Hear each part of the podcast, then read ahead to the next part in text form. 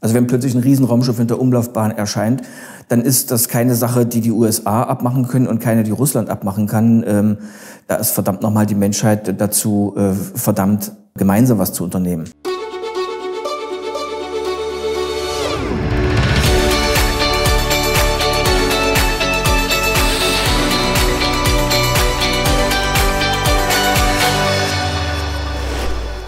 Herzlich willkommen bei Exo Magazin TV, dem Magazin für Freigeister. Ständig werden im All neue Exoplaneten entdeckt. Da liegt es doch nahe, dass die Menschheit früher oder später tatsächlich mal mit Außerirdischen zusammentreffen könnte. Aber was passiert dann? Wissenschaftler sind sich einig, dass ein solcher Kontakt tiefgreifende Auswirkungen auf uns hätte. Und darum haben sich einige von ihnen in einem Forschungsnetzwerk zusammengeschlossen, um die Folgen eines Erstkontaktes zu analysieren. So wie Dr. Carsten Kruschel, ein Science-Fiction-Experte, der mit mir über die große Bandbreite der möglichen Erstkontaktszenarien philosophiert hat. Was, was große Verwerfungen auslösen könnte, ist, wenn es tatsächlich eine Interaktion gibt. Wenn bloß die Aliens da oben rumschweben, da gewöhnen wir uns halt an den einen Himmelskörper mehr und gut ist. Und vielleicht gibt es dann äh, Regierungen, die sich zusammenzutun, um, zusammentun, um da eine Expedition auszurüsten, die mal hochfliegt und nachguckt. Aber wenn die anfangen, mit uns Handel zu treiben, dann wird es schwere Verwerfungen geben. Denn wie gesagt, asymmetrisch. Äh, das heißt, die könnten uns überschütten mit Dingen, für die wir gar nicht reif sind. Das ist sehr satirisch und sehr schön auch von den Strugatskis geschildert worden in ihrem Roman Die zweite Invasion der Marsmenschen. Da kommen die Marsmenschen nochmal und wollen aber nicht mehr mit äh, Krieg. Sie haben festgestellt, dass die Menschen etwas haben, was unheimlich wertvoll ist für sie. Wir wissen nicht, was sie mitmachen, aber die sind scharf auf Magensaft. Mhm. Und alle Menschen laufen mit so einem eingepflanzten Schlauch rum und essen blauen Weizen, der extra gezüchtet worden ist, weil der die Magensaftproduktion anheizt und die können halt mit dem, was sie von den Aliens für den Magensaft kriegen, wunderbar leben und da wird die ganze, die ganze Gier der Menschen so richtig schön karikiert. Welches Land war das, was die Kolonialisten, ähm, die Kolonialherren mit Opium gefügig gemacht haben? China. China. Und äh, in Australien war es ja mit den Aboriginals mit Alkohol genauso, ne? Ja. So, und ähm, welche, welche Droge wäre das wohl für die Menschen? Das wäre jetzt eine interessante Frage, mit der die ja. Außerirdischen die Menschen gefügig machen. Außer, außer Internet vielleicht oder keine Ahnung. Ja, das, äh, äh, das Bewusstsein in den Computer wandert und man kommt nicht mehr von dem Ding mhm. los.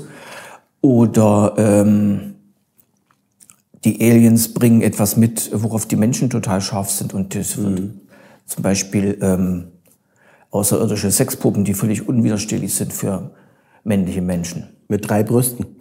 Jetzt ähm, möchte ich noch mal kurz zu der äh, Frage gehen, ähm, das, das Forschungsnetzwerk extraterrestrische Intelligenz ähm, hat, das steht auf der Webseite drauf, das ist ja ein Szenario, was man bei der Vielzahl von Exoplaneten, die da jetzt entdeckt werden, auch gar nicht mehr so ab tun kann, als so ein unwahrscheinliches, dass es eben doch irgendwann mal dazu kommt.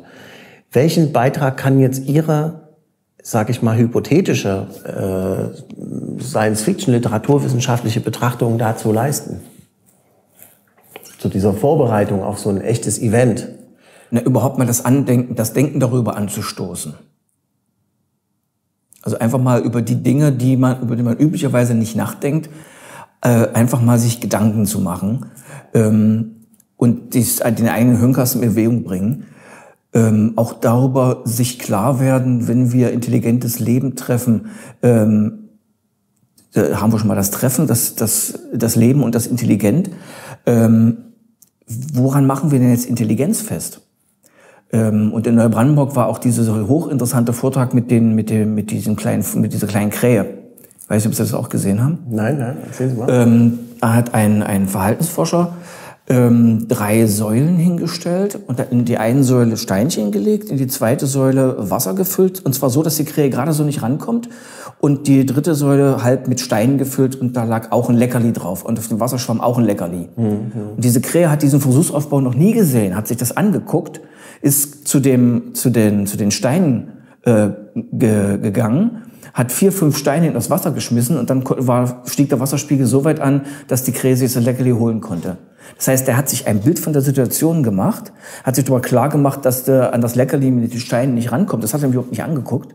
Und hat dann einen Plan gefasst, wie er an das Leckerli rankommt und hat diesen Plan dann ausgeführt. Das setzt einiges an, an Planung voraus und an, ja. Das ist, ähm, das ist ungefähr, naja, vier-, fünfjähriges Kind, mhm. die Intelligenz. Und die können schon viel in dem Alter. Mhm. Ähm, oder die Dinge, die ähm, die Delfine womöglich alle beherrschen mit ihren riesigen Gehirnen. Mhm. Äh, zum Beispiel aus dem Schall, der aus zig Richtungen äh, reflektiert wird von, von ihren Ultraschalllauten, bauen die sich ja ein 3D-Modell der gesamten Umgebung. Denn die stoßen dann nirgendwo an unter Wasser, obwohl sie nichts sehen können. Also da gibt's unglaubliche äh, Geistesleistungen. Und die Frage ist doch, würden wir die Geistesleistungen von Alien überhaupt als solche erkennen? Komme ich wieder zurück zu Stanislav Lem, der lässt in seinem Roman Eden Raumfahrer auf einem bewohnten Planeten landen. Ähm, und diese Bewohner sind ganz offensichtlich keine Tiere, denn sie haben große Gebäude, sie haben Fahrzeuge, sie haben Straßen. Aber sie tun lauter Dinge, die man nicht verstehen kann, hm. die man nicht begreift. Da gibt es eine Riesenfabrik, die stellen irgendwelche äh, Dinge her, und die werden transportiert über Land und werden in einer anderen Fabrik wieder auseinandergenommen. Da kommen ganz andere Dinge raus und die werden wieder woanders hingeschafft. Und man versteht aber den Sinn nicht. Und dann bringen sie manchmal sich gegenseitig um und, und schütten sich mit so einer Bulldozern Erde über die toten Körper. Und äh, es gibt aber gar keine erkennbaren Konfliktparteien. Da fragt man sich dann, wenn jetzt wenn wir das wieder umkehren, ist ja immer interessant, sowas umzukehren, und die Aliens kommen an einem Sonntag äh, Mittag auf die Erde und gucken zu, wie unter unglaublichem finanziellen und materiellen Aufwand es ermöglicht wird, dass 22 Leute eine Stunde lang im Kreis fahren. Würden die das für intelligentes Benehmen halten? Hm. Oder, wenn, oder das andere Beispiel, 22 Männer laufen anderthalb Stunden lang hinter einem Ball her. Ja. Und jeder hat mehr auf dem Konto, der könnte sich die ganze, ganzes Spielfeld voller Bälle kaufen. Ja. Da muss man gar ähm, kein Außerirdischer sein, um das nicht zu verstehen. Und das bringt einen nämlich zu der Frage, äh, ist denn ah, das, was Menschen machen, ist das überhaupt ein Zeichen für intelligentes Leben? Mhm. Stimmt. Die Existenzgrundlage abzusäbeln, auf der wir sitzen und so weiter. Ist zum Beispiel ausgesprochen unintelligent. Ja. Also zum Beispiel, dass die Japaner und die Chinesen systematisch den Ozean in einen toten Ozean verwandeln da hinten, indem sie alles gnadenlos leerfischen, bis nichts mehr sich fortpflanzen kann, ist eine ausgesprochen blöde Verhaltensweise. Es wird trotzdem weiter gemacht. Äh, und da könnte man noch viele Dinge aufzählen, wo Menschen beweisen, dass sie ausgesprochen unintelligent handeln mhm. können. Man muss nicht unbedingt RTL 2 gucken, Nachrichten reichen da schon völlig aus. Mhm.